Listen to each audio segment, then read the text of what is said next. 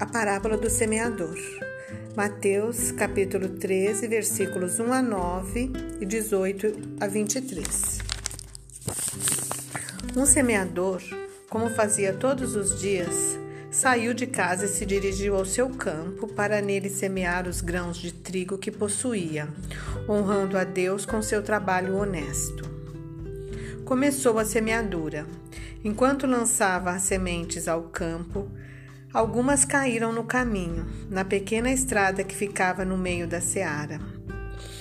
Você sabe que os passarinhos costumam acompanhar os semeadores ao campo para comer as sementes que caem ao chão? Pois isso aconteceu em nossa história. Alguns grãos caíram à beira da estrada e os passarinhos rápidos desceram e os comeram. O semeador, porém, continuou semeando Outras sementes caíram no lugar pedregoso. Havia ali muitas pedras e pouca terra. As sementes nasceram logo naquele solo, que não era profundo. O trigo cresceu depressa, mas, vindo o sol forte, foi queimado, e como suas raízes não cresceram por causa das pedras, murchou e morreu. Outros grãos caíram num pedaço do campo onde havia muitos espinheiros. Quando o trigo cresceu, foi sufocado pelos espinhos e também morreu. Uma última parte das sementes caiu numa terra boa e preparada, longe dos pedregulhos. E o trigo ali semeado deu uma colheita farta. Cada grão produziu outros cem, outros sessenta e outros trinta. O próprio Jesus explicou a seus discípulos a parábola do semeador.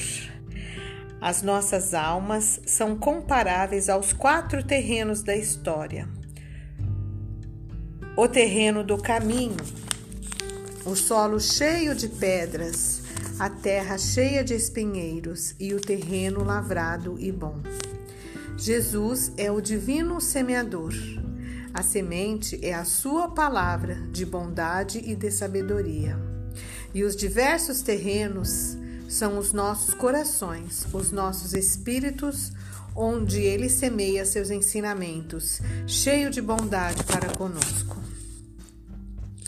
E como procedemos para com Jesus?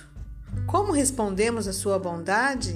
O modo como damos resposta ao amor cuidadoso do Divino Mestre é que nos classifica espiritualmente, isto é, mostra que espécie de terreno existe em nossa alma. Cada coração humano é uma espécie de terra, um dos quatro solos da parábola. Quando alguém ouve a palavra do Evangelho e não procura compreendê-la, nem lhe dá valor, aparecem as forças do mal e arrebatam o que foi semeado no seu coração tais como os passarinhos comeram as sementes. E sabe de que modo? Fazendo com que a alma esqueça o que ouviu, dando outros pensamentos à pessoa, fazendo com que ela se desinteresse das coisas espirituais. E a alma fica indiferente aos ensinamentos divinos.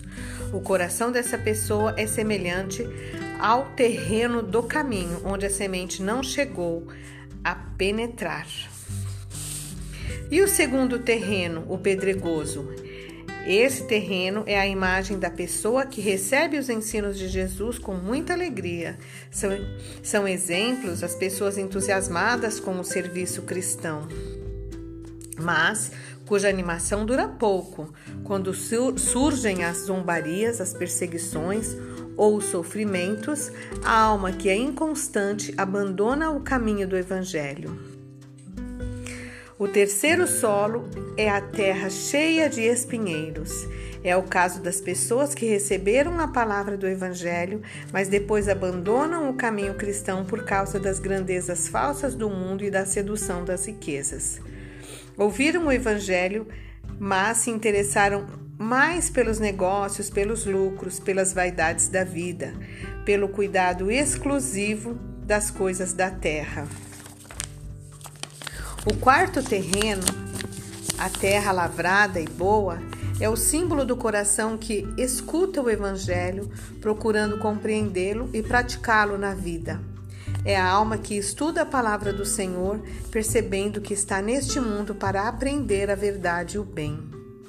E assim dá frutos de bondade e eleva-se para Deus. Abandona seus vícios e maus hábitos, dedicando-se à prática das virtudes, guardando a fé no coração, socorrendo carinhosamente os necessitados e sofredores e buscando os conselhos de Deus no Evangelho do Cristo. Aí está a parábola do semeador. Medite nela. Que você, guardando a humildade de coração, se esforce para ser, se ainda não é, o bom terreno, que recebe os grãos de luz do divino semeador e dá muitos frutos de sabedoria e bondade.